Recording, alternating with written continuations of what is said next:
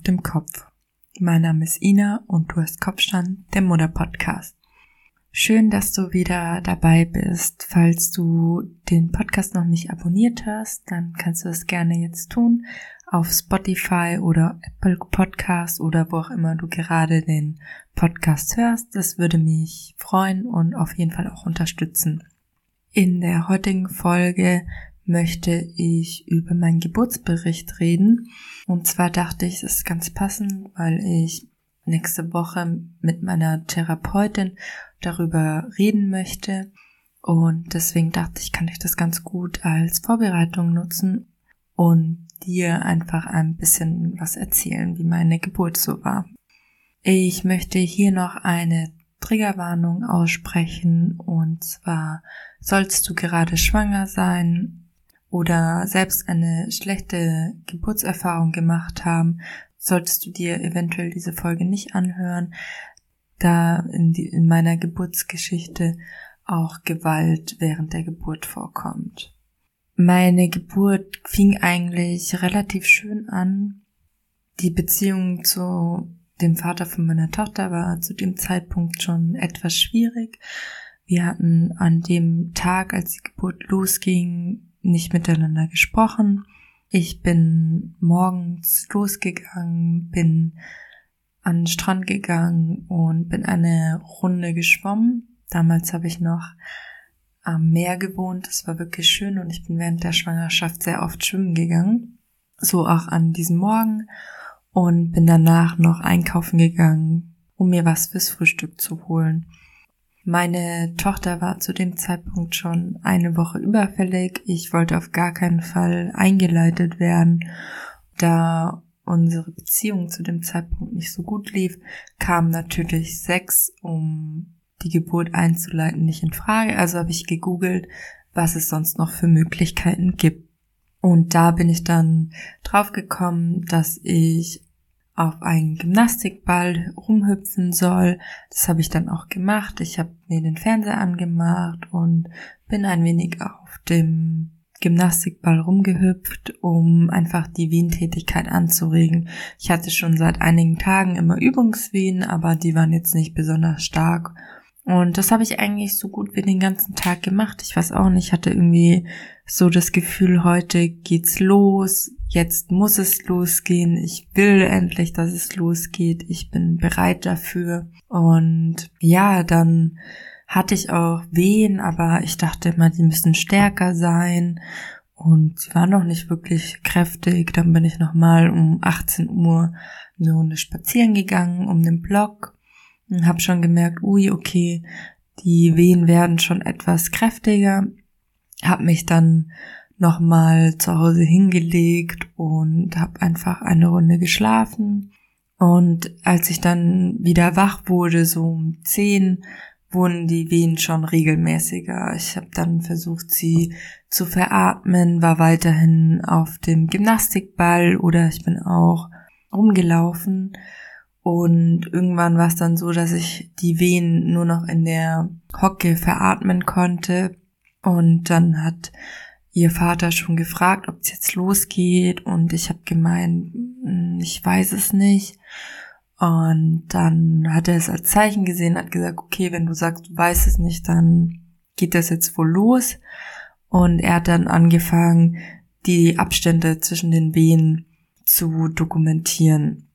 Sie wurden dann schon regelmäßiger und sie waren dann so alle ich glaube schon alle drei Minuten.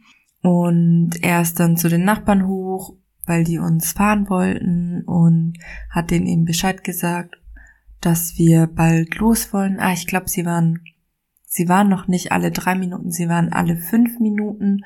Und als sie alle drei Minuten waren, hat er dann eben Bescheid gesagt, dass uns jemand fährt. Ich habe gesagt, ich gehe noch duschen. Unser Nachbar hat uns dann ins Krankenhaus gefahren. Ich habe mir vorher noch eine Wärmflasche gemacht und ich konnte dann ganz gut die Wehen veratmen.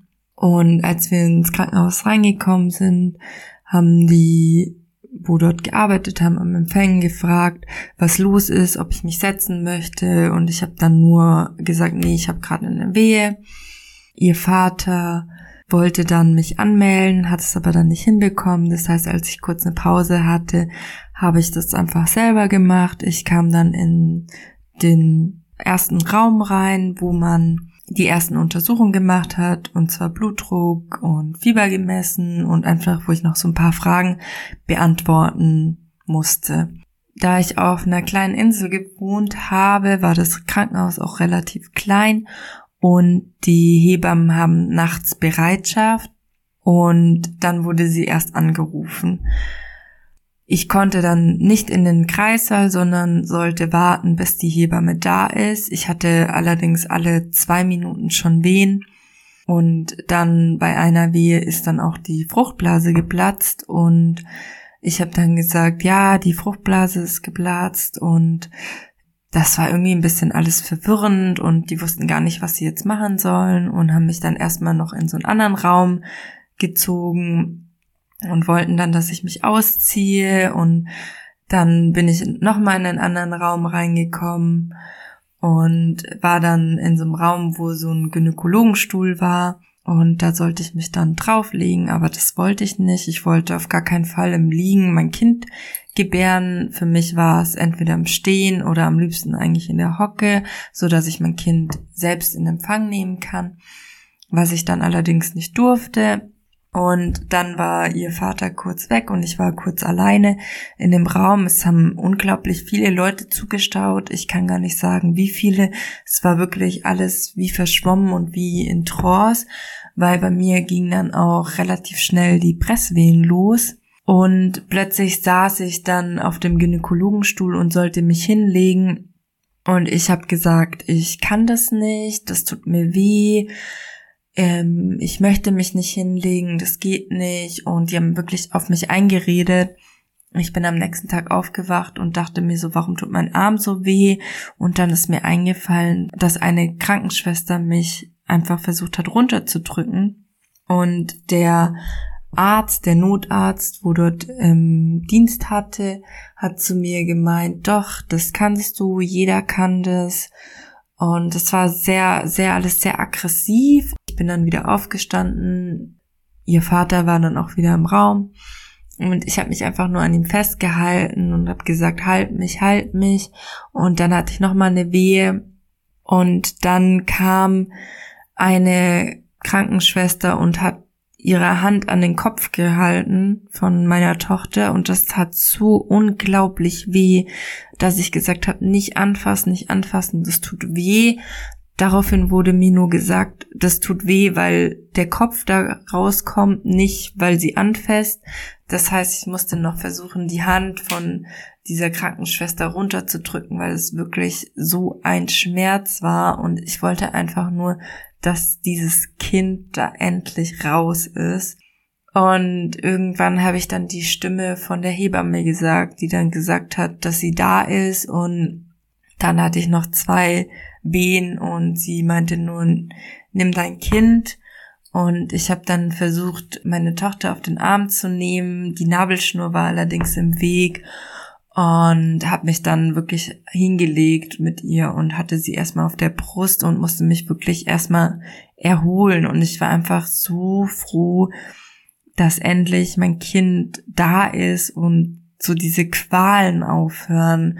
Ich habe mir meine Geburt so schön vorgestellt. Ich habe mit Hypnobirthing gearbeitet. Ich hatte das Buch, kann ich auch wirklich jedem empfehlen, werde ich auf jeden Fall auch noch unten verlinken in den Show Notes. Und ja, dann irgendwann nach einer Zeit, ich kann auch gar nicht sagen, wie lange das gedauert hat, hat die Hebamme uns gefragt, ob wir überhaupt wissen, was es ist, weil wir wollten uns überraschen lassen. Und ich habe gesagt, nee, ich hatte noch gar nicht irgendwie die Zeit, da so zu schauen. Ich war einfach nur froh, dass, dass das Kind da ist.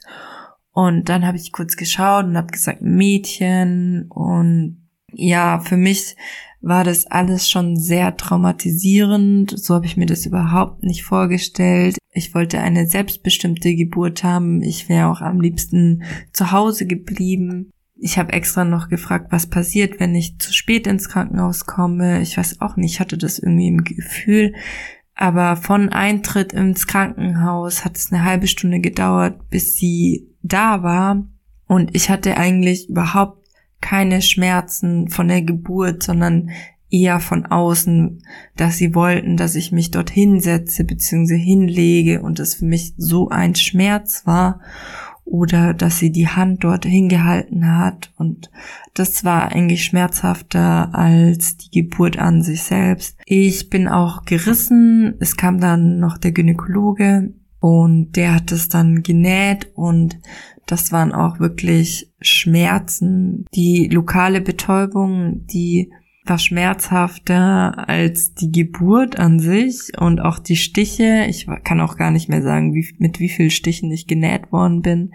Ja, also es war wirklich eine traumatisierende Geburt und ich habe da auf jeden Fall auch noch was aufzuarbeiten. Und ich hoffe, dass einfach das Gespräch mit der Therapeutin hilft und ich habe auch irgendwie so ein bisschen Bedenken, dass dadurch auch so ein bisschen was zwischen meiner Tochter und mir steht, weil ich natürlich ihre Geburt nicht mit was Schönem assoziieren kann, sondern eher was Traumatisierendes, was ähm, Schmerzhaftes im Sinne von, dass es wirklich mein Herz geschmerzt hat, dass ich nicht die Geburt hatte, die ich mir gewünscht hatte. Natürlich habe ich mir über viele Dinge Gedanken gemacht, auch ja, was ist, wenn es ein Kaiserschnitt ist und so Sachen. Ich habe mich auch mit Gewalt während der Geburt auseinandergesetzt und dachte mir, nein, das passiert mir auf gar keinen Fall. Aber es kam einfach alles anders. Was ich dir mitgeben kann, ist auf jeden Fall gut vorbereiten und wirklich rede mit deinem Partner oder mit deiner Begleitperson, was du dir gewünscht und sag auch deiner Begleitperson, dass sie nicht von seiner Seite weichen soll. Ich hoffe, dass du ein schöneres Geburtserlebnis hast oder hattest und ja, es ist schön, dass du mir zugehört hast und ich freue mich auf jeden Fall über ein Abo oder du kannst mir auch gerne auf Facebook und Instagram folgen. Da heiße ich Kopfstand der Podcast und da können wir auch nochmal in Kontakt treten. Bis dahin.